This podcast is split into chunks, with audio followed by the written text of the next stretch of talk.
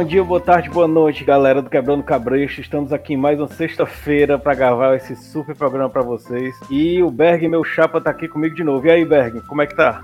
E aí, Gerson, boa noite, cara. Bom dia, boa tarde, boa noite, né, cara? Tudo de bom para você e para todos os nossos ouvintes do, do nosso podcast Quebrando Cabresto, cara. Tudo de bom para todos nós, né? Cara, o nosso convidado de hoje é psicanalista, jornalista, já foi produtor cultural por mais de 10 anos nas alternativas daqui de Fortaleza. Já foi até gerente daquele Hey Ho Rock Bar, onde eu tomei muitos porres lá. Produziu as festas da Dança das Sombras, a Pinaps Night, a Zombie Walk de Fortaleza, que foi matéria de jornal na época. Eu lembro que foi uma coisa que chamou muita atenção. E foi produtor das bandas de rock facada, da Plastic Noir e outras, né, cara? É uma pessoa que, se você já saiu para beber de noite Fortaleza, não tem como você não ter ouvido esse nome. Já sabe quem é, Berg? Cara, sei sim, cara. Rafael Babuê. É isso aí, cara. E agora ele tá em uma nova empreitada aí rumo à política, né, cara? Isso mesmo, cara. Tá no.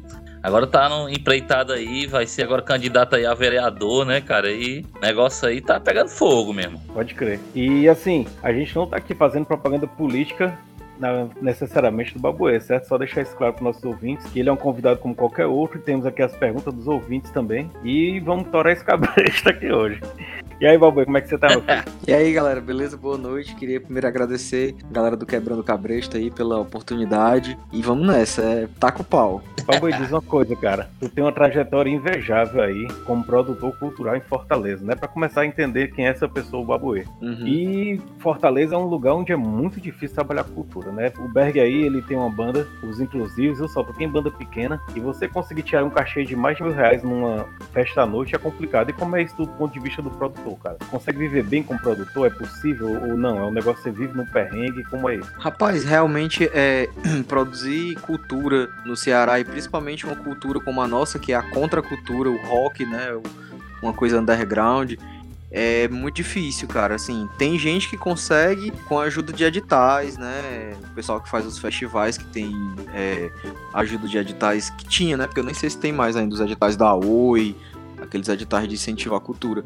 Mas é, quem vai mesmo empreender, que tem, que tem, que tinha, né? Porque tá tudo fechado com a pandemia, voltou agora há pouco tempo mas que tinha os bares, que tinha os pubs, é, é uma luta muito difícil. Eu, eu, inclusive, teve alguns pubs agora na pandemia que fecharam, né? O Boozers, é, uhum. tem, a gente tá tendo várias notícias aí de locais, é, de centros culturais, de centros de locais de eventos que estão fechando, não vão reabrir agora depois da pandemia.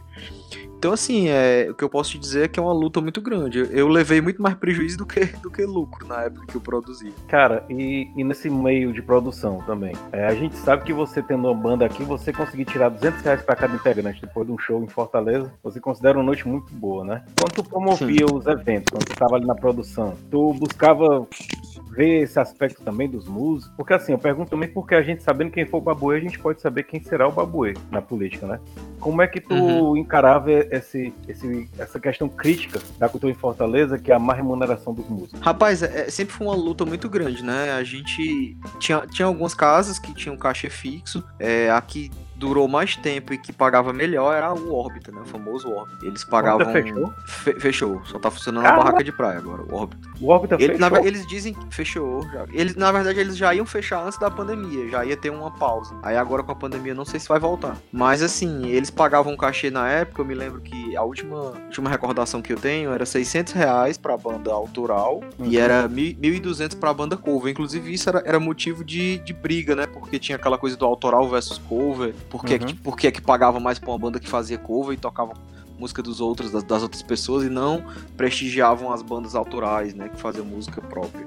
Uhum. É, mas essa questão da remuneração dos músicos, é assim, quando a gente está lidando com underground, com uma coisa mais alternativa, a gente inventava mil e uma maneiras para tentar é, remunerar as pessoas é, de uma maneira justa, né? Porque afinal de contas o músico ele tem gastos, ele compra material, ele ensaia, tudo isso é, é dinheiro, não tem como evitar. E o que a gente fazia era assim, quando fechava um show, é, tirava uma porcentagem da bilheteria para os músicos, para as bandas racharem. Às vezes fazia uma, uma, uma racha, rachava, por exemplo, isso não é rachadinha não, pelo amor de Deus, não vão confundir com rachadinha, né?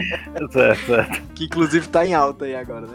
Mas a gente fazia o seguinte, é, pegava a bilheteria, né? Era um investimento, produtor e banda. A banda uhum. ficava com uma parte da bilheteria, o produtor ficava com outra parte. Era a maneira que a gente tinha de fazer uma coisa mais igualitária, né? Uhum. E cara, diz uma coisa. E como é que o poder público ele tem agido desde essa época aí, onde quando era produtor, com a questão da cultura em Fortaleza? Existem leis de estímulo? Não existem leis de estímulo? É, por exemplo, uma polêmica que envolveu o prefeito Roberto Cláudio, né? Eu acho que na última gestão dele, não sei se foi no começo dessa, na última, foi que ele usou quase nada do recurso destinado à promoção da inclusão de jovens, educação de jovens na, na gestão dele, em um dos anos aí. Eu lembro dessa questão. Como é que é feito isso? Porque agora a tua função também é ser fiscalizar, né? O que é que tu sabe sobre essa realidade? Cara, assim, eu posso falar com um pouco de propriedade porque eu, inclusive, trabalhei na prim no primeiro mandato dele como assessor de imprensa lá no, no Passo Municipal, né, na prefeitura. É, e o, o na, na, primeira campanha também.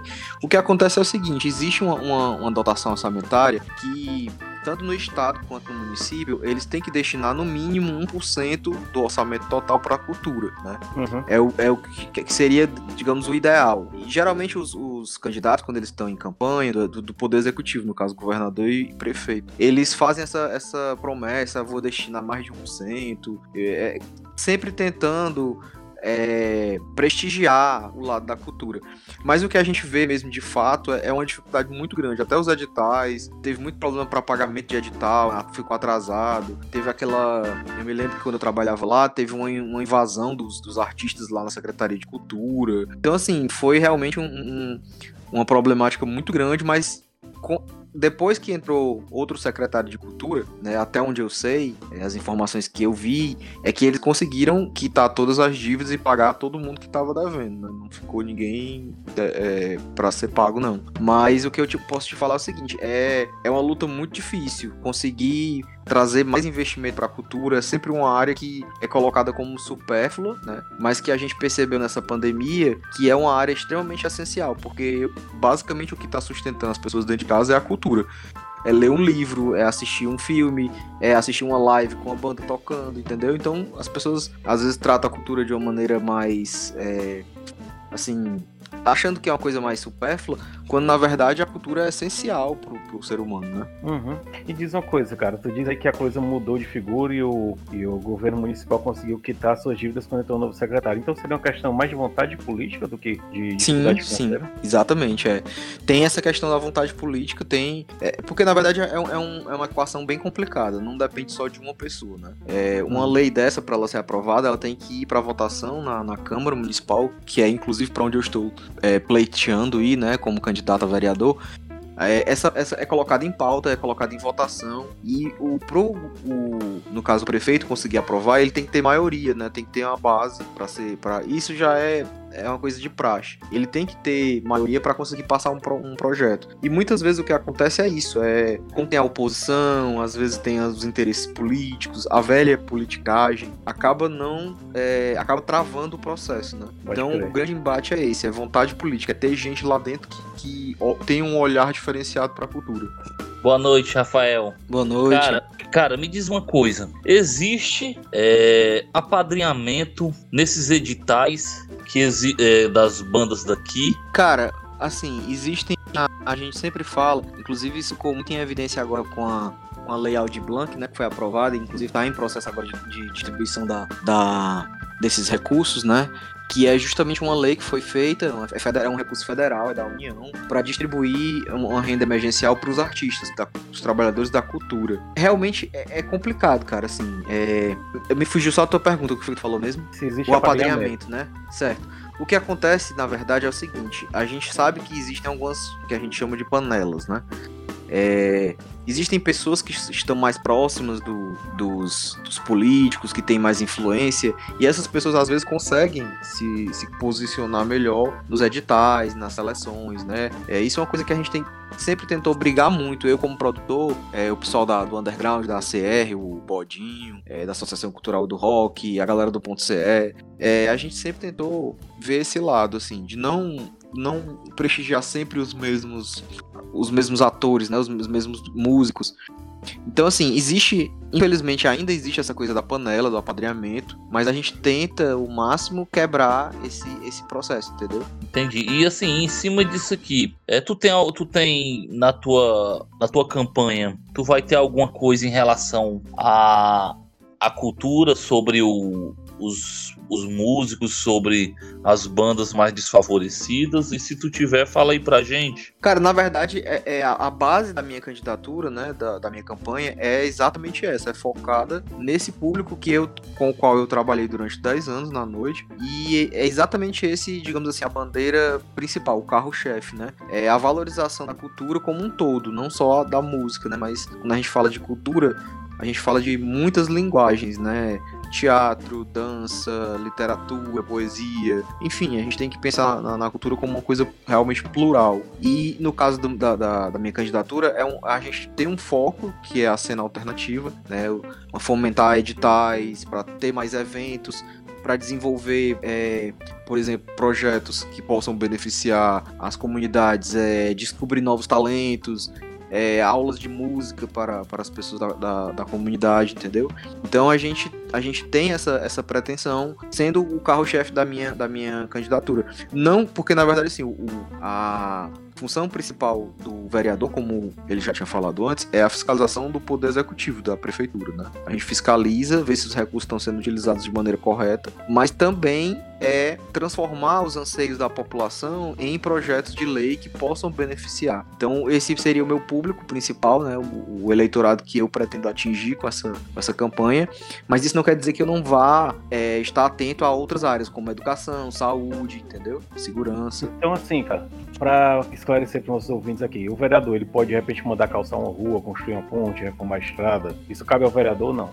Não, isso aí cabe ao poder executivo, ao, ao à prefeitura ou ao governo do estado, que é o que executa as obras. Uhum. O, os legisladores, no caso os vereadores e deputados, eles criam leis, né? E aí essas leis dependendo da votação, da aceitação popular, tem todo um, pro, um processo. Né? É, essas leis aqui vão obrigar o Poder Executivo a, a fazer esses, essas, essas, essas obras, ou essas benfeitorias para a sociedade. Mas não é, não, você não pode dizer assim, ah, é o vereador que determina isso. Não é, porque não depende só dele, né? Ele Mas pode fazer. De forma? Chega e bota um lei, ó, tem que gastar tanto aqui em, em saneamento, tipo isso? É, existem as emendas, né, que a gente chama de emendas, né? Cada vereador, dependendo do seu partido, da sua base aliada, ele tem um, valor X dentro do, do orçamento e ele pode destinar isso para alguma área que ele acha mais essencial, né? Ou uma área que ele trabalha mais. Por exemplo, tem vereador, é, esses líderes comunitários que trabalham nas, nas periferias, eles tentam levar benfeitorias, como por exemplo, posto de saúde, creche, um asfalto para uma rua. Ele pode é, colocar isso na pauta em votação para o prefeito fazer. Mas quem executa mesmo a obra é, o, é a prefeitura. Cara, e o teu gabinete? Como é que tu tá pensando em compor o teu gabinete? Cara, o meu gabinete, assim, as pessoas que estão comigo trabalhando agora na campanha, todo mundo tá apostando, né? Eu, eu sempre falei desde o começo, cara, eu sou um candidato liso. então, uhum. assim, não tem grana. A grana que eu fiz foi do financiamento coletivo, que foi permitido a partir da, da eleição passada. A gente faz tipo aquele crowdfunding, né? Uhum. Eu consegui arrecadar 600 reais, né? é, é, o que eu tenho para a campanha, que eu vou usar praticamente todo em, em, impulsionamento de redes sociais, até porque essa eleição é uma eleição atípica, uma eleição virtual, em meio a uma pandemia, né? Ninguém pode ficar fazendo aglomeração. Então, basicamente é isso. É o dinheiro que, que eu tenho para investir na campanha é esse, que foi é, financiado por apoiadores da, da, da, da minha campanha, que fizeram doações. É, aí, inclusive, ainda está aberto o processo, as pessoas ainda podem doar dentro da, da, da, da campanha. A gente tem aí 45 dias de, de campanha, né? Vai ser dia 15 de novembro, o primeiro turno. Uhum. E, e, é isso, cara. A gente é, a, a, composição vai ser de pessoas que estão comigo que são da área, né? Produtores culturais, DJs, é, músicos, pessoas que entendem um pouco dessa, dessa luta da noite, né? De conseguir um espaço digno para trabalhar. Tem algum nome assim que tu pode adiantar pra gente? Cara, um cara que eu, eu sempre digo que ele topou essa parada, é, eu chamo ele até de meu cabo eleitoral. É o DJ Dado. É bem conhecido na noite também. É, bem conhecido. É, é, é um cara que, que praticamente me ensinou a fazer produção cultural. Eu comecei a discotecar e a fazer evento no, na casa que ele tinha, o Noise 3D, que era naquela aquela famosa esquina ali do rock, né? Exato, uhum. é, junto com o Rei hey Depois eu fui gerente do Rei hey antes de fechar. E, e, eu comecei a fazer evento lá no Nós, eu acho que foi em 2005, 2006, mais ou menos por aí. Então, assim, é, são pessoas que estão ligadas diretamente na, na luta da, da cultura pela noite, né? Uhum. Cara, como é que tu pretende fiscalizar o trabalho da prefeitura? A gente tem aí, por exemplo, recentemente a gente tá vendo os bolsonaristas aí batendo de frente com força em cima do Camilo Santana, né, cara? Na verdade, uhum. eu acho eu fico rindo e achando graça esse povo se matando, porque perfeito eu sei que nenhum deles é e eu quero a distância dessa galera. Mas quando tu tiver lá o trabalho da prefeitura, como é que tu pretende fiscalizar? Cara, eu acho o seguinte, é, é, o compromisso de um político, em geral, deveria, deveria, né, correto, deveria ser com a população, porque é ela que elege, é ela que vota, e no final das contas é ela que paga o salário do servidor público, porque o político nada mais é do que um servidor público, né? É, é ele tá ali para servir a população, servir ao público. O que acontece é que muita gente coloca os interesses pessoais na frente quando chega lá, né? E aí acaba legislando ou, ou fazendo política voltada para suas para os seus, né? A velha politicagem. Eu acho que o papel do vereador nesse caso é tentar ser o mais neutro possível, né? Eu sei que é difícil porque tem toda essa política partidária, tem toda essa questão de oposição, enfim. Mas o papel correto, digamos assim, é de fiscalizar sem, sem passar panos, né? Sem passar a mão na cabeça e apontar o dedo quando tiver errado. Eu acho que é, que é isso que é o correto. E eu acho assim, no caso de uma candidatura como a minha que eu considero independente, porque eu só vou dar recurso de gente que tá apostando na campanha, né? Não tá entrando recurso de, de, de empresário, de gente da grande, assim. Eu nunca nem quis isso. Justamente para eu não ter o rabo peso e quando chega lá dentro não ter que pagar uma dívida ou ter que fazer alguma coisa porque a pessoa é, me deu dinheiro, entendeu? Eu acho que esse é o caminho para uma política realmente diferenciada, né? Uhum. Mas a questão é que tem teus aliados também. Quem são os teus aliados, cara, que estão compondo chave contigo? Pronto, exatamente. Tu, tu, tu já o meu partido... se eles têm isso também? Como é que é? É, assim, o meu partido é o, é o PCdoB, que é o Partido Comunista do Brasil, que, que é, inclusive é o partido mais antigo do Brasil, vai completar 100 anos daqui a dois anos, né? Tá com 98 anos. É um partido de esquerda, considerado por algumas pessoas radical, porque tem essa coisa que tá em alta o anticomunismo por causa do, da eleição do Bolsonaro, né? É, falam muito mal do comunismo, do socialismo, sendo que, na verdade, a maioria das pessoas nem entende o que é, elas meio que vão naquela coisa de, de rebanho, né? De manada, de gado mesmo, né? É, então, eu acho que que, os aliados, eu acho que tem que ser gente que queira fazer o que é correto, independente do partido, independente da ideologia. Se a pessoa quiser ajudar, quiser fazer uma coisa correta, a gente tem que apoiar. Por que não apoiar? Eu acho que, inclusive, a própria votação hoje em dia, ela é mais focada é, justamente no, no candidato e não necessariamente no partido, entendeu? Cara, é, a gente sabe muito bem que quando uma pessoa é, ela vai querer entrar num partido para determinado cargo, vereador, seja qual for, né? Ela, ela entra naquele partido ela sabendo que lá vai ter pessoas que, de boa índole, de má índole, que, que tenham boas intenções, e tem pessoas que também têm má. Quem, qual lugar não tem, né? Mas assim, cara, é, o PCdoB é um partido antigo, né? É, já muito conhecido aqui no, em Fortaleza. É, já vi situações do PCdoB gloriosas e também já vi situações vexatórias. Mas assim, cara, tu estando inserido, tu estando inserido nesse partido aí, o PC do B, tu acha que tu não pode estar tá ali no meio ali e a galera pode confundir as coisas, querer levar assim, ah, o Babuê tá, tá andando com gente que tal, isso, é, que, que não é legal pros olhos do underground, porque tu sabe que a galera do underground é, é muito rígida em relação a isso. Aí o que que tu pode dizer para as pessoas que te conhecem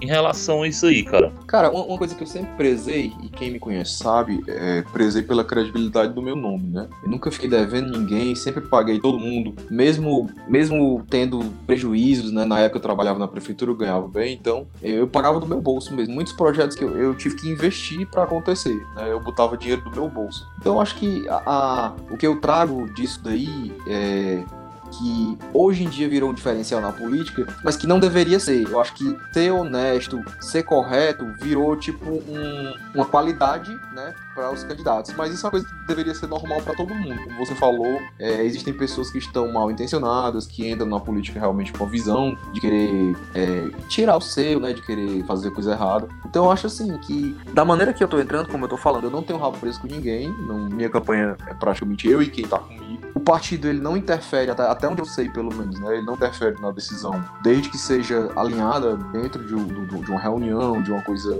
é, é determinada. Mas eu não, te, eu não teria medo, por exemplo, de ir contra uma decisão que eu achasse que estivesse errada, entendeu? Nesse caso, isso pode acontecer. Poderia ter alguma penalidade? Talvez, mas eu acho que eu faria o correto independente do, do, do partido, né? Eu acho que a gente tem que pensar nisso. O que é certo é o certo. Não adianta você tentar disfarçar, ah, porque fulano fez errado, porque, é, é porque o sistema é corrupto, você vai se corromper. Não é bem por aí que a coisa acontece. Eu acho que, que, que se corrompe quem quer se corromper. Quem entra com essa intenção, entendeu?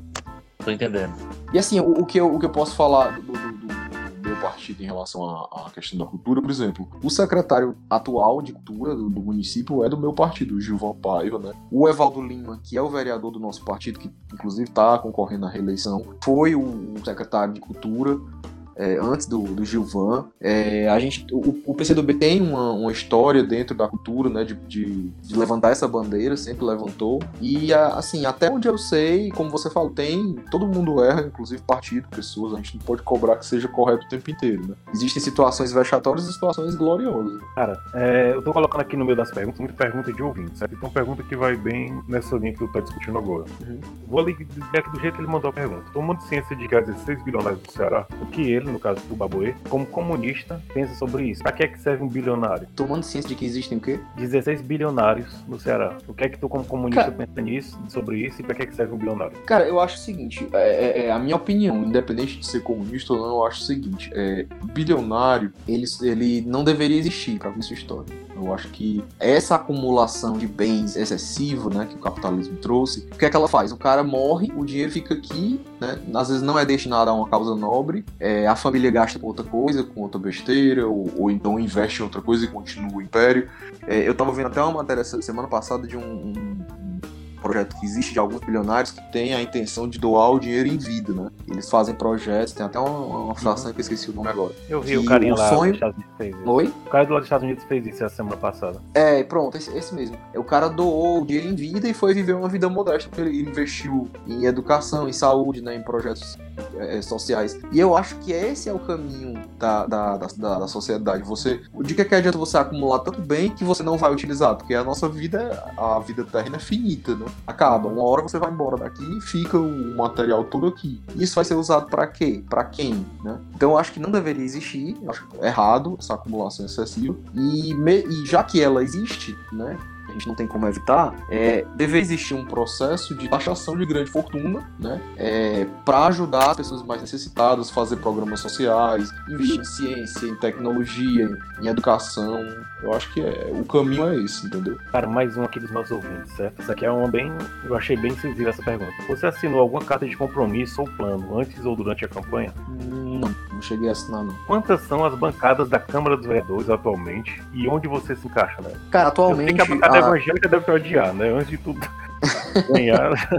Pois é, a bancada conservadora, né? Tem o pessoal lá do. Tem uma, uma uma vereadora que é pastora, a, o nome dela, meu Deus, Priscila, Priscila Costa, que é evangélica, e existe um cara da, da que é católico, acho que é Jorginho, se eu não me engano. Que se não, não diz muito cara, né? É, ele é da, da, dessa parte do Shalom, dessa galera mais, mais voltada pro, pro catolicismo. É, existe o, a, como é que funciona a Câmara? São 42 cadeiras atualmente, né? E existem várias bancadas. Tem a bancada, como você falou, da, da galera é, é, da religião, tem a bancada da educação, são professores, tem a bancada de empresários, né? Tem a bancada também do pessoal da bala, né? Que a gente chama, que é o pessoal da, da, uhum. da ala militar, né? Existem vereadores dessa área. Então, assim, eu, eu acho que eu me encaixo na área da oposição, pessoas de esquerda, e pessoas voltadas para pautas progressistas. Então, eu sou a favor do aborto, eu sou a favor da descriminalização da maconha, eu, eu luto por pautas progressistas, eu quero, eu acredito na ciência, né? Eu, eu realmente acredito que deveria o Estado ser laico, apesar de não ser, não deveria ter interferência da religião, né? Mas a, o que podem esperar de mim é isso, pautas progressistas nesse sentido. Né? Cara, agora uma pergunta aqui que eu acho que essa vai ser a pergunta quebrando tá? quem, ó, quem fez a música Vote por Trás, Vote no Rapaz? E o que esse trecho significa para ele, no caso tu, E que mensagem ele, que é tu, quer passar? Rapaz, já, já pegaram até a polêmica do, do vote no Rapaz.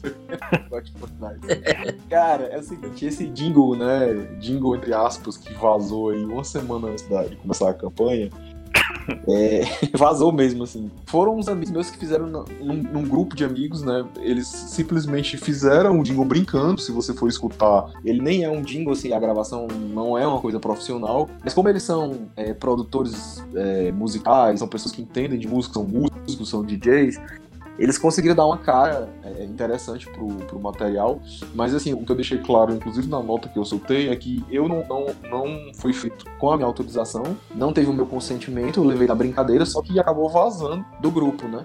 É, e eu, como figura pública, não tenho como controlar alguma coisa que é feita no meu nome. Eu poderia, se eu ficasse chateado, se eu fosse uma pessoa mais. É, tivesse uma outra mentalidade, mais fechada, poderia entrar com processo de injúria, de difamação. Mas como eu conheço as pessoas que fizeram, eu sei que elas fizeram na brincadeira, né? Até por eu ser uma figura exótica, debochada, um cara que sempre levou as coisas muito na brincadeira. Inclusive, isso às vezes até é ruim na política, porque é, eu, tive, sempre tive medo quando eu pensei em me candidatar, das pessoas não me levarem a sério pela figura da, internet, né? A persona babuê que existe na internet, né? O cara que manda nudes, até brinquei, é, o vereador manda nudes, não sei o quê. Como assim, cara? Pô, tu ficou conhecido por mandar nudes na internet? Foi, porque eu tenho tatuado manda nudes.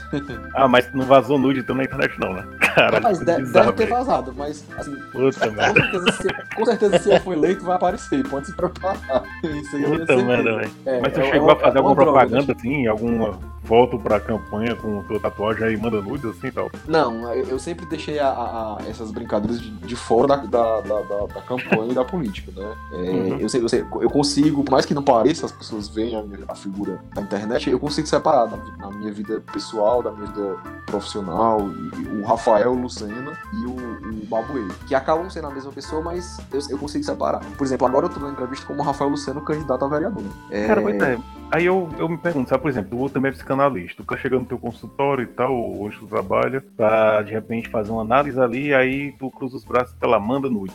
Como é que fica isso, cara? Cara, é, é, uma, é uma questão muito pessoal da análise, né? Eu, meus, meus pacientes nunca tiveram problema com isso, eles sabem, me acompanham nas redes sociais, eu sempre fui uma pessoa muito aberta. É, na análise a gente fala de transferência, né? Transferência é isso, é você se identificar com o analista. Então, pessoas que têm tatuagem ou que têm uma visão mais progressista, mais aberta da vida, tendem a, a me procurar para fazer análise. Então, assim, até hoje eu não tive problema com relação a isso, né? Com relação Mas... a esse, esse, esse jingle que vazou, é, o único problema que aconteceu é porque eles não achavam que ia é, se tornar uma, um viral, né? Ia viralizar. Viralizou nos grupos de WhatsApp e eu comecei a receber mensagens de várias pessoas. Esse dia foi bater em Sobral, foi bater em Portugal. Começaram a me ligar. Foi. Cara, nosso podcast aqui, que é um podcast assim, né? Eu não considero um, um, grande podcast ainda, apesar da gente se esforçar muito, a gente trabalha muito para que ele fique uma coisa grande. Eu não sei como tem galera ouvindo esse podcast na Irlanda, velho, na França. Até hoje eu não disse pois é. povo, nos Estados Unidos é a nossa segunda maior audiência. Pois é. E aí eu então, fico assim, mesmo. Como é que pode, né? Mas a internet é isso, cara. É você falar com pessoas do mundo inteiro, né? Então o que aconteceu foi isso. Aí vieram me perguntar, eu falei, ó, cara, isso aconteceu foi uma brincadeira. É, aí eu fiquei sabendo de uma ameaça que disseram que o pessoal do PDT ia entrar com processo para tentar impugnar a candidatura por propaganda antecipada. E por isso que eu soltei aquela nota para me precaver, mas graças a Deus não, não, aconteceu nada. Ficou pela, pela brincadeira, pelo, pelo viral, né? Tu não acha que a galera da bancada evangélica vai cair de pau nisso aí, não? Cara, com certeza, né? Porque eles adoram pautas, pautas morais, né? eles adoram essas pautas morais, eles gostam de falar de religião, de se meter na vida das pessoas. E aí é nesse momento que eu acho que tem que existir a diferença do Estado laico e da religião. Religião é uma coisa pessoal, é o que você pratica na sua casa, é o que você pratica na sua família. Na Câmara, a gente tem que tratar de, de, de projetos em benfeitoria da sociedade, das pessoas, né? A gente não tem que estar tá incomodado se o cara, ah, o cara é gay, o cara faz isso, faz aquilo. Não interessa, ele é um cidadão, ele paga imposto. Pra mim não faz diferença se ele é satanista, se ele é ateu, se ele é comunista ou se ele é viado. Isso não vai influenciar, né? Mas a questão, cara, é o seguinte, pelo menos como eu vejo, certo? É, a bancada evangélica, não todos evangélicos, né? Acredito que deve ter algum evangélico, gente boa no mundo. Mas a bancada evangélica é uma galera que realmente se importa muito com a vida alheia. É só você olhar as pautas dos caras, não tô falando nada aqui que seja difícil de constatar. E os caras se organizam para isso. Enquanto que as pessoas que não se importam com a vida alheia, querem saber de trabalhar de verdade, querem saber de causas relevantes para a sociedade como um todo e não só pro seu nicho, essas pessoas não se organizam em bancas, cara. Aí dentro tu não vai pegar uma banca que vai se organizar para combater de frente é, os abusos evangélicos. Eu nunca vi isso, apesar de achar que era necessário. Uhum. Tá entendendo? É, Esse o, é o, momento que a gente, o momento que a gente vive no Brasil é muito delicado, né? Que a gente tá praticamente de frente aí a uma teocracia, né? A galera tá uhum. mesmo usando a, a religião e, e o cristianismo o, o, doido do Bolsonaro foi falar em cristofobia. Então, onde é que isso existe aqui no Brasil, pelo amor de Deus? Onde é que, onde é que um cristão é, é, é tratado Pelo amor de Deus, né? cristão? É pelo Cara, amor eu de Deus. Acho, né? Eu acho que a reação anticristã, se existir, que eu não vou dizer que existe ou que não existe, ela é muito parecida com a revolta dos negros contra o racismo, sabe? Eu acredito nisso. Até porque, por exemplo, eu sou, eu sou do povo de terreiro, né? E, brother, Sim. eu não vou falar aqui da minha vida pessoal, mas eu acredito que não tem uma pessoa do povo de terreiro que tenha tido problema com o evangélico ou com alguma forma de discriminação que vem do meu cristão, tá entendendo? Exatamente. A, a discriminação religiosa vem deles. Eles é que discriminam. É, a galera se revolta, fica puta, reage, aí vem a galera dizer que é anticristão. É, Cristo, sei lá, fobia, esse negócio aí. É. Na verdade, assim, se você deixar a pessoa quieta no lugar dela, fazendo a religião dela, o credo dela, a macumba dela, o que ela quiser fazer, ela não estando mexendo com ninguém, por que, que ele vai lá mexer? Então, para essas pessoas que você tá me falando que criam essas pautas morais e que se incomodam com a vida dos outros, eu só posso dizer uma coisa e agora eu vou dizer como psicanalista: terapia. Só, só a única coisa que eles podem fazer. Eu vou fazer um bolsa terapia pra esse povo. Vamos pra terapia, filho. Procurem os psicólogos, os... enfim, façam terapia. É isso que eu indico. Cara, agora que a gente tá falando disso, é até um. A gente tá falando rindo, mas é um tema interessante. Por exemplo, eu sou também trabalho no Estado, né? Sou professor da SEDUC. A gente vê aí, cara, que a incidência, por exemplo, de problemas é, decorrentes de estresse, de ansiedade, todas essas. E aí vai, não fica só na mente, também vai pra hipertensão, né? Problemas aí de taquicardia. Isso tá ficando muito comum, principalmente na área da educação, que é onde eu vejo mais de frente, mas o pessoal do comércio também. Não será a hora da gente ver uma atenção maior pra, pra dar saúde mental mais acessível pro cidadão dos postos de saúde, não? Porque você não vê, cara. Você não vê um acompanhamento Cara, psicológico é- dessa galera. É, eu, como psicanalista, é, é, pretendo também dar uma atenção especial a essa pauta, né, que é a pauta da saúde mental. É, inclusive porque a gente está no meio de uma pandemia, o confinamento já está trazendo e vai trazer ainda isso a longo prazo. A gente vai ter aí pessoas com ansiedade, com transtorno de ansiedade, com é, é, síndrome do pânico, pessoas com depressão, né? Isso aí, esse- o confinamento ele agravou muito isso. Então a gente vai ter aí daqui a alguns anos, a gente só vai sentir isso daqui a alguns anos, não é uma coisa para agora. Os efeitos dessa, dessa, dessa pandemia, dessa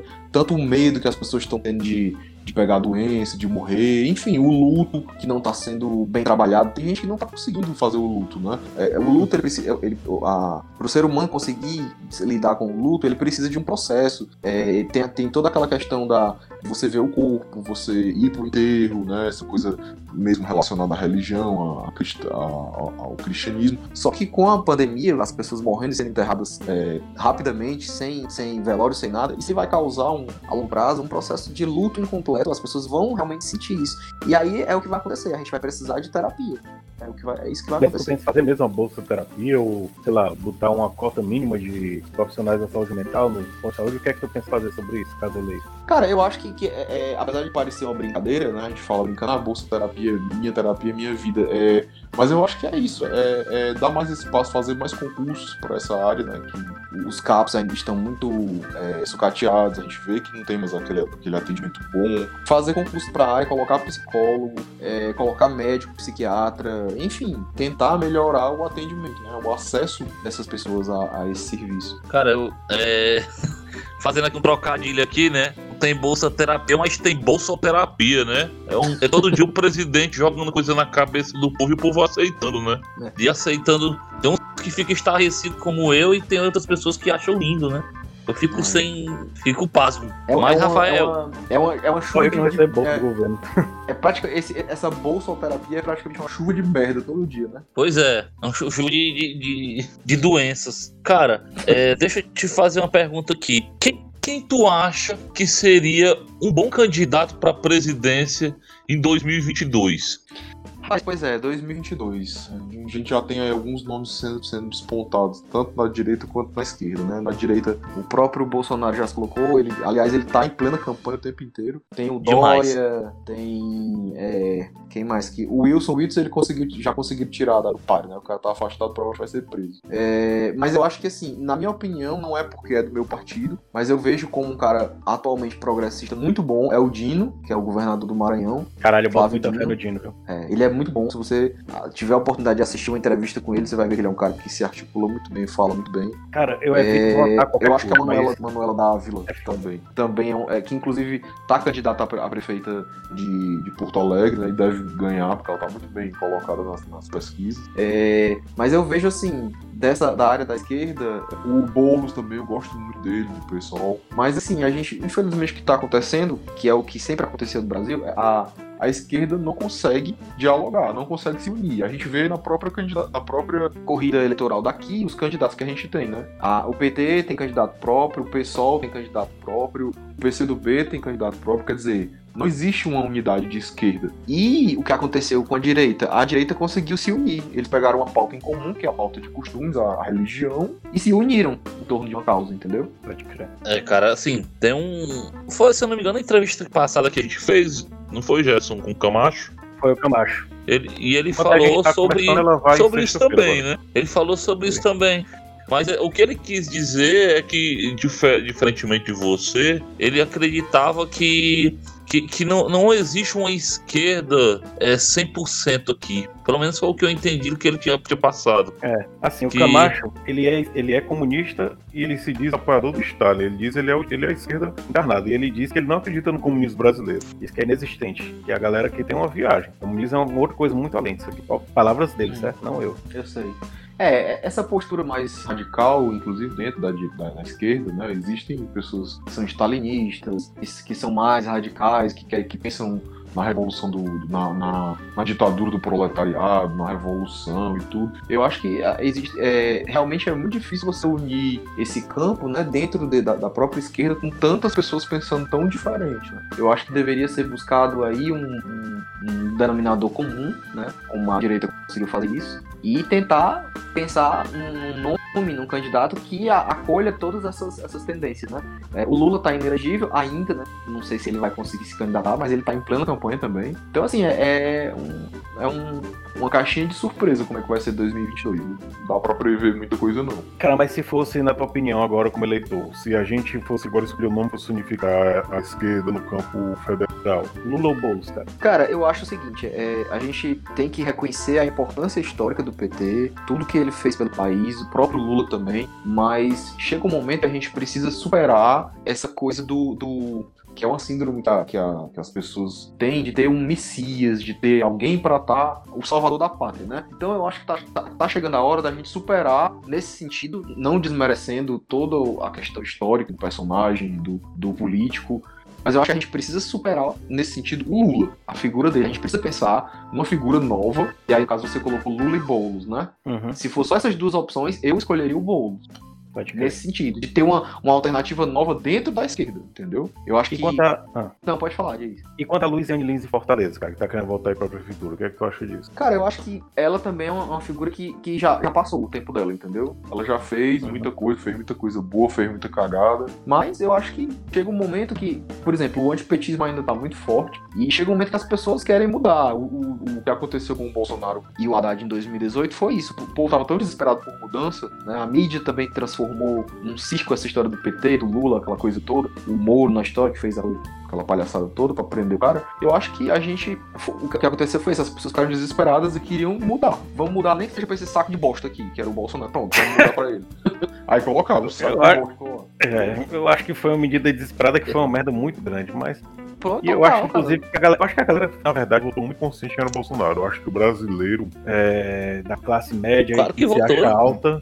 Foi, é, cara. é uma galera o Bolsonaro, escrota ele, mesmo. É. ele, na verdade, ele, ele foi só. Ele só foi o. o- Ele deu, ele só, só ampli- ampliou, ele só amplificou, deu voz a toda essa massa dessa elite, desse brasileiro médio que a gente vê, que é o homofóbico, o misógino, Racista. o racista, o cara que não paga imposto, tá entendendo? O cara que, que comete corrupção o tempo inteiro, a família, que tá a esposa, o que discurso de hipócrita, esse discurso do cidadão de bem. E o Bolsonaro apenas deu voz a esse povo. Eles saíram do armário. Cara, mas me diz uma Cara. coisa, tu chega a concordar com a galera que diz que o PT hoje em dia é um desserviço pra esquerda ou tu acha que não é pra tanto? Não, aí também eu acho que não é pra tanto. Eu acho que já, já é um, um- A gente, é como eu falo, a gente tem que reconhecer os, os erros e os acertos, né? Tem que reconhecer o valor histórico, é o maior partido de esquerda da América Latina, tem toda a sua história.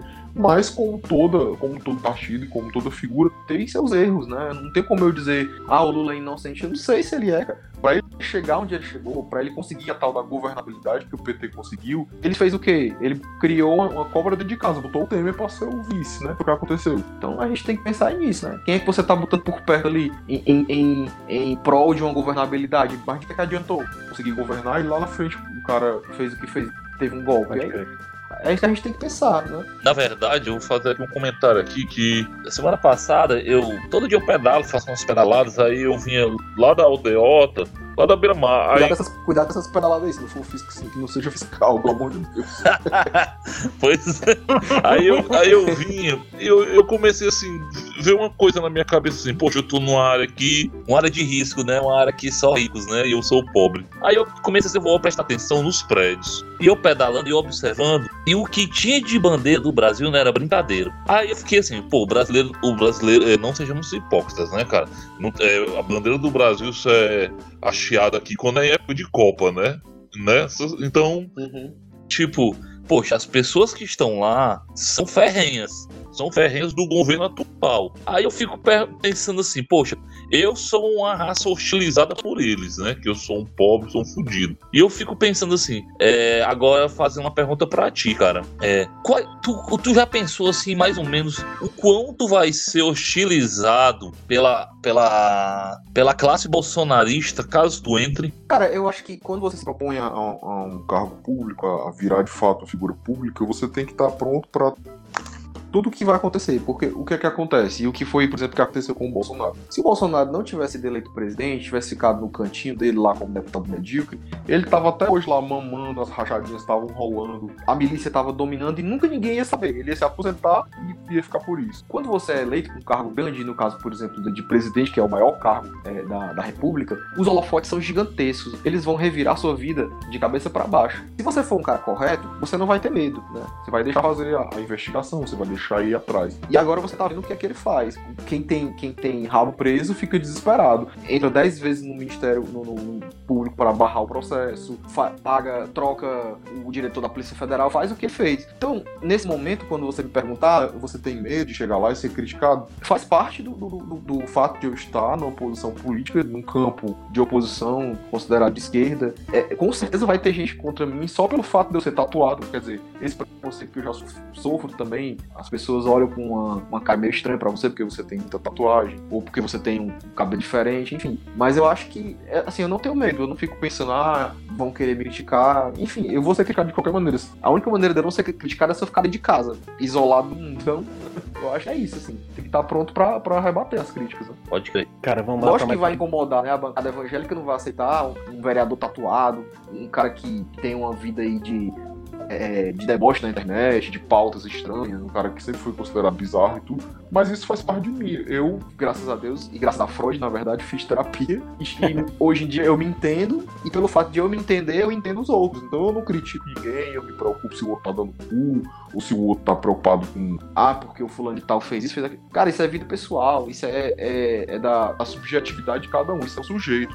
Não, não- as pessoas têm que entender que quando você recebe uma crítica, isso, isso é até bom falar isso agora para um podcast público que vai ficar aí para quem quiser ouvir, é um ensinamento muito bom da psicanálise. Quando você recebe uma crítica, a crítica fala muito mais de quem criticou do que de você. É uma confissão. Quando a pessoa critica, ela confessa alguma coisa. Alguma coisa em você incomodou ela porque não tá bem resolvida nela, entendeu? Cara, uma pergunta agora dos ouvintes, certo? Quando se Certo. fala em babuê, que as pessoas pensam e se lembram? Cara, as pessoas vão pensar em polêmicas, né? É, em coisas estranhas, talvez coisas bizarras, exóticas, coisas diferentes. É, vão pensar numa pessoa, assim, quem tiver uma mente mais aberta vai pensar, ah, é uma pessoa que tá de bem com a vida, que não se preocupa com a crítica alheia, que vive a vida dele conforme a, o desejo dele, não se preocupa muito com o que estão pensando. E quem me conhecer mais um pouco vai furar essa bolha do personagem, do Babuê, e vai saber que existe o Rafael Lucena, que é um jornalista, que é um psicanalista, que é um pai de família, né?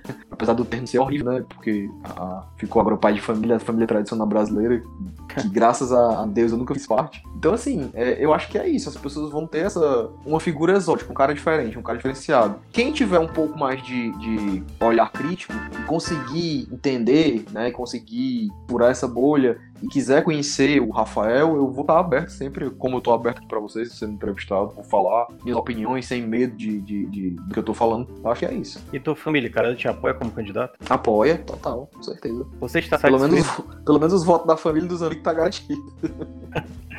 Você está satisfeito com o partido que está inscrito e com o seu diretório local? E com o conselho de quê? Você está, você está satisfeito com o partido em que está inscrito e com o seu diretório local? Cara, sendo bem sincero, eu não tive nenhum problema até agora. Tudo que eles disseram que fazer foi feito, o acordo para a candidatura, porque assim, eu era filiado ao PPL, se dissolveu, né, pela cláusula de barreira, e aí em 2017, se eu não me engano, quando ele foi extinto, o PCdoB englobou a maioria dos, dos, dos filiados do PPL, para o Partido Pátria Livre. Eu era filiado a ele na época. E, assim, eu já tinha amigos lá dentro, pessoas que eu já conhecia há muitos anos, inclusive fora da política, e eu tô super satisfeito, assim. Até agora não tive um atrito, acho que tá bem tranquilo. Quem são seus concorrentes diretos? Meus concorrentes diretos. Eu acho que tem candidatos aí que trabalham com cultura, de, que são da esquerda, que eu acho que podem, que inclusive têm mais experiência e mais visibilidade do que eu, naturalmente eu estou me lançando na política. Minha primeira tentativa é ter o Mas Caetano, do PT, que é um cara que trabalha com cultura há muitos anos, já foi secretário adjunto de cultura na, na, na época da Luiziane. É, Bienal da Dança, é um cara super é, articulado. Tem a minha vereadora, que foi a que eu votei na época, hoje nós estamos concorrendo, mas ela é uma pessoa maravilhosa, a Larissa Gaspar, tá no PT agora. Acho que são dois concorrentes muito grandes, da, porque eles pegam muito essa pauta de cultura, né? É, mas eu acho que, que assim, a concorrência, é, eu acho que é uma concorrência boa, existem bons candidatos, que eu acho que se, se, as pessoas souberem observar ou ver as propostas, eu acho que, que é isso. Não tem, não tem um, nós somos, eu sempre falo, é adversário político porque nós estamos concorrendo na mesma cadeira na, na Câmara, mas nós, na, fora disso, nós somos pessoas que pensam do, nas mesmas pautas, defendendo as mesmas causas. E o André Fernandes? Eita, Rapaz, o André Fernandes, o que é que tu acha dele? Essa agora foi pra fuder. Pois é, bicho. Cara, é aquela coisa, né? É, é, é, é um bolsonarista clássico, né? Não é à toa que ele é tão considerado um mitinho, né? Tão, tão alinhado com, com o presidente, né? É, cara, é um cara que era youtuber, fazia aquelas macacadas, todas aquelas palhaçadas, e entrou nessa onda conservadora, surfou na onda conservadora, como vários fizeram, né? Aí de 2018 pra cá, teve uma votação expressiva, foi o. Acho que ele foi o mais votado, né? Deputado estadual mais jovem, mais votado, não sei o que mais lá. Aí, cara, é onde eu fico pensando, meu irmão, as pessoas que deveriam se preocupar com política, pessoas que têm um pensamento crítico, pessoas que leem filosofia, que leem sociologia, dia não estão se preocupando com a política. O que é que acontece quando você não se preocupa, como tu falou e agora que tu não vota? Quando tu não, não participa disso, tu dá espaço para essas pessoas participarem. Esse povo perturbado da religião, o que é que eles fazem? Elege essas aberrações aí, cara. Infelizmente é o que acontece. É minha culpa mesmo, é verdade. Agora sim, fazer uma observação aqui, cara, dessa semana que eu, que eu constatei. Deixando claro que eu não votei, não votaria, nem que fosse o último candidato a fazer a terra Fernandes. Mas, uhum. Eu acho que ele vai ganhar de novo, sabe por quê? Quando ele tentar. O André Fernandes, ele fez merda atrás de merda, fez umas polêmicas desnecessárias. Mas essa semana, e olha que eu não faço parte de um grupo de WhatsApp de bolsonarista, certo? Mas essa semana. Ele... Também.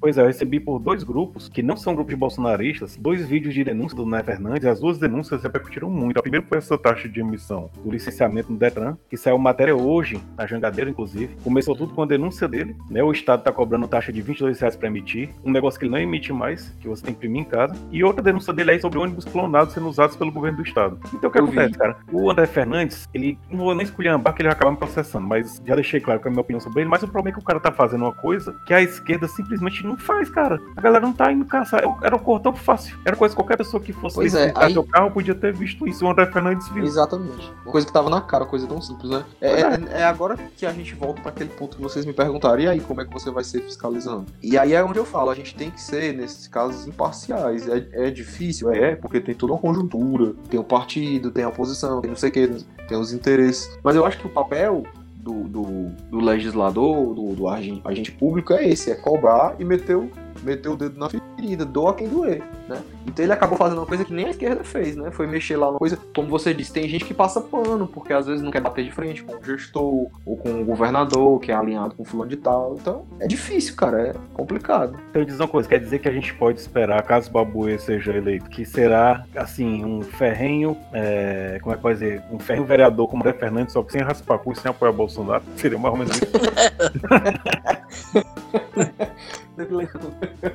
Porque eu tô Ave nessa- Basta, basta olhar pra minha cara, meu tamanho da minha barba já é. Um cara muito adepto. É que nossos ouvintes não têm imaginação muito fértil, velho. É, eu não tenho, uma- eu não tenho predileções por, por lâmina de barbear, não. Então podem ficar tranquilos. E é anti-Bolsonaro, fora Bolsonaro, né? É, e totalmente essa dessa história aí, cara. Pode ter certeza. Cara, mais uma pergunta aqui, quebrando cabresto. Quais são os impostos municipais e qual é a sua proposta para diminuir isso? Eu acho que saber quais todos os impostos talvez seja um pouco difícil. Mas então Cara, vou reformular a pergunta do ouvinte. é. É vou reformular a pergunta do saber. ouvinte. Quais os impostos municipais que você vê como problemáticos e quais são suas propostas para trabalhar sobre isso? Cara, eu acho que existe um. A, a gente, o brasileiro como um todo, no geral, vive muito é, pressionado por tributação, né? O Uhum. tempo inteiro a gente paga imposto por tudo, e ainda tem um Guedes aí querendo é, ressuscitar a CPMF. Então eu acho assim que um imposto que eu acho que, que, por exemplo, é um imposto que é desproporcional, que inclusive tem gente que paga e nem usa, é a iluminação pública, né? Que às vezes, se você for olhar na sua conta, às vezes vem uns valores muito loucos, assim, você fica pensando, por que é que eu tô pagando isso? Então eu acho que tem alguns impostos que deveriam ser, ser reavaliados, ser revistos, né? É, A questão do imposto proporcional à renda, eu acho que seria interessante. Se você tá numa faixa de renda, de baixa renda, você não, não, não ser cobrado de um certo tipo de imposto. Eu acho que isso é, quando as pessoas falam, ah, comunismo, não sei o quê, eu acho que é bom senso, né? Não é ideologia, não é comunismo, não é socialismo, não é capitalismo. É bom senso, cara. Se você ganha menos, teoricamente você deveria pagar menos. Mas no Brasil é o contrário, né? Quem ganha mais paga menos. As- as- o cara tem um, um jatinho, um helicóptero e não paga, não paga imposto. E o cara que tem um carro velho paga um imposto altíssimo. Então é, é uma disparidade gigantesca que a gente tem no, no Brasil. E, e trazendo para o âmbito municipal seria isso: fazer uma revisão de impostos é, que são cobrados é, e fazer uma, uma- uma- um equilíbrio, tentar trazer um equilíbrio. Pessoas que recebem menos, paguem menos, quem recebe mais, paga mais. Enfim, eu acho isso. Cara, como é que tu enxerga essa questão da uberização do trabalho, né? Essa, essa ruma de gente trabalhando por aplicativo, seja com, com entrega, seja com transporte, até aula já tem. Como é que tu vê isso e quais são tuas propostas quanto a isso? Cara, eu acho que, que precisa ser, ser, ser regulamentado, assim, a, a regulamentação que eles fizeram, acho que não foi boa. A prefeitura simplesmente cobrou uma taxa absurda,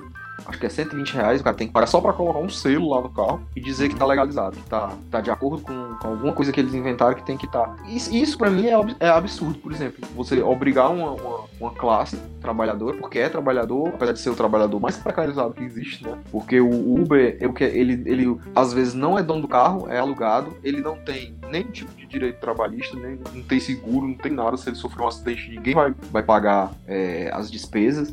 O cara não tem nenhum direito trabalhista, não tem 13 terceiro, não tem férias, não tem nada. Ah, mas ele é um empreendedor. Essa, essa ideia coloca na cabeça, seja o seu próprio patrão, trabalhe quantas horas você quiser. Massa! Se eu pudesse trabalhar só 8 horas por dia, um cara trabalha 10, 12 horas por dia pra poder conseguir tirar um, uma merreca no final do mês, o cara às vezes nem dorme, né? Trabalhando nesses aplicativos, né? Então eu acho assim que é, um, é uma nova, digamos assim, uma nova escravidão que foi criada, né? Colocaram na cabeça do- do- das pessoas que, ah, mas é massa porque você faz o seu horário. Beleza, o seu horário de quê? Trabalhando 12 horas por dia, sem dormir, pedalando 50 km por dia pra poder conseguir entregar as coisas. Então isso é, é massacrante, é, é, é injusto, é, é- Enfim, o que é que eu posso dizer? É, é horrível, né? É um tipo de. de- é um novo, novo tipo de escravidão. Eu acho que tem que ser regulamentado e ser colocado nesses termos. Existem leis que, que coloquem limites, né? que coloquem direitos para esses, pra esses trabalhadores. Só que infelizmente são coisas que fogem do, do, do âmbito municipal, porque, por exemplo, um aplicativo ele é internacional, ele é de fora, né? Existe a tal da do livre mercado, que cada um tem a opção de trabalhar com o que quiser. Mas isso não é opção, né, cara? Quem vai para isso, geralmente, vai justamente por não ter opção. Pode crer. Deixa o cara totalmente à mercê de ser explorado mais ainda. Cara, mais um aqui dos ouvintes, a gente já tá quase terminando as perguntas deles. Como futuro fiscal do executivo e tendo ciência de que estamos vivendo uma crise mundial, quais setores devem ter orçamento garantido? Cara, eu acho que são os setores mais básicos da, da sociedade: é saúde e educação. Né? Eu acho que são, são setores assim que você não pode fazer, por exemplo, que o Bolsonaro tá fazendo, tirando, tirando recurso de uma coisa que já é precária no, no país. Saúde, educação e eu acho também com, com relação à questão do meio ambiente, que é uma coisa que está sendo massacrada agora, né? O meio ambiente está sendo praticamente desmontado. É, o próprio, é, a, a gente pode, e a gente pode ver isso no, no- na, na- na esfera é, federal. O ministro da saúde que foi efetivado era o interino, que ficou não sei quantos meses no cargo. Um cara Que que não não é porra nenhuma de saúde. Hã? que não que entende sabe porra, porra nenhuma. nenhuma. O cara é um paraquedista, acho que ele é paraquedista, não, ele é, é É, paraquedista. Ele é especialista em logística. Em logística, quer dizer, meu Deus, o cara não é da área da saúde, o cara não necessariamente tinha que ser médico, mas uma pessoa da área da saúde que tivesse é, é, conhecimento Se de gestão sabia o que pública. é um AS infantil. Pois é, aí, aí na- no, no Ministério da Educação, bota o quê? Bota um Ave pastor Maria. evangélico. Aí o cara fala aquele monte de besteira que ele falou. Não tem respeito Quer nenhum dizer, pelo professor. Não tem respeito nenhum. Quer dizer, isso é o desmonte da cara de pau. É o desmonte de- do, do, da- do serviço público, cara. Que é o que tá acontecendo. É por isso que as coisas estão assim. Ah, ele falou tanto, né, na, na eleição, enganou tanta gente. Vamos fazer uma nova política. Vamos fazer indicações técnicas. Pelo amor de Aham. Deus, da onde, é que tem, da onde é que tem indicação técnica nisso, bicho? Há, há de, se, há de É. se concordar que é, um- é uma nova política mesmo, é uma política altamente bizarra, tosca, né? É mesmo. O cara querer botar É. um filho como embaixador só porque o filho disse que fez Fez um hambúrguer lá hambúrguer. no Colorado. Sabe assim, É, cara, cara. um negócio. E detalhe, cara, a lanchonete que ele disse que trabalhou não vende hambúrguer, cara. É bizarro demais, sério, cara. velho, é, sério, velho. É sério isso. É muito cara, bizarro, é cara. sério. O, o que o Brasil Que tá furo, passando hein? hoje em dia. É, eu sinceramente, eu, não sei, eu espero que sobre o Brasil aqui pra 2022.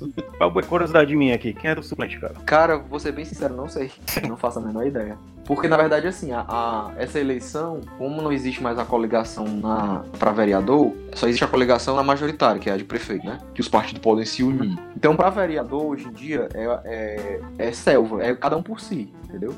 Você tem que buscar os seus votos, conquistar um a um, e cada partido tem uma quantidade mínima de votos da legenda que precisa para eleger um candidato, entendeu? Então, por exemplo, vamos dar um exemplo aqui. O meu partido é, precisa de 28 mil votos para fazer um vereador. Mas esses 28 mil votos vão vir dos 50 candidatos que a gente tem, entendeu? Entendi. Então, se, por exemplo, cada candidato desse tiver mil Então votos, são tá 50 tipo mil. fila pra entrar, é isso? Hã? Tu tá tipo numa fila pra entrar. É, aí você fica na fila. Vai, vai juntar a quantidade de votos total dos, dos candidatos do partido e Uhum. vai pegar o, o mais votado. Aí entra na fila quem tiver mais votos. Aí a, a- a- a escada é essa. Então, assim, é, eu não sei quem é meu suplente, não faço a menor ideia, mas, mas a média para você ser eleito hoje em dia, dependendo do partido que você tá, é de 3 a 5 mil votos você tem que ter. Que é os 10% dessa, desse, dessa quantidade maior, entendeu? Tem que estar tá dentro dos 10%. Uhum. E tu tem também? Não, não. Só tem. PC do B mesmo. É, só PCdoB mesmo. Só pra vereador não existe coligação. Você tá representado pelo partido e por você. Aí é, o, é de onde você vai tirar a voto é das pessoas que você conseguir convencer. Né? Não tem essa coisa de Uhum. um vereador ajudar o outro, não. A gente ajuda sim. No bolo. Todo, o voto de todo mundo somado tem que dar um valor X pra pra eleger uma pessoa. Aí, a partir do segundo, vai depender da quantidade. Né? Então, vamos supor, se são 28 mil votos, você conseguir 50 mil, né? Se cada, se cada candidato conseguir mil, que tem muito candidato que não consegue mil, porque mil votos é difícil, né? Porque a, a eleição para vereador é muito pesada, porque são muitos candidatos, né? Pode ter muito voto, mas são muitos candidatos. Então é uma eleição muito difícil. Cara, última pergunta aqui dos nossos ouvintes pra gente terminar esse bloco. Cite uma lei municipal em que você teria votado contra e qual uma que você teria votado a favor. Rapaz, uma lei municipal Que você teria sido contra e outra que você teria sido a favor. essa, essa, eu não sei se foi lei, né? Mas essa, por exemplo, da, da, da colocação do, do, do Uber, né? De ter que colocar uma, um adesivo para É pagar um imposto. Eu teria sido contra, certamente. Eu não, não- não acharia que seria justo e correto. Um cara que já é altamente explorado ainda tem que pagar um imposto em cima. E Uhum. qual é a outra? Uma que eu fui contra e uma a favor. Deixa eu ver aqui É. a favor. Um ponto forte que a gente teve nessa gestão, né? E eu posso falar que eu trabalhei na, na primeira, no primeiro mandato, foi a reforma de praças. Ele reformou mais mais de 200 praças e eu estive lá na inauguração delas, então eu vi a coisa acontecer.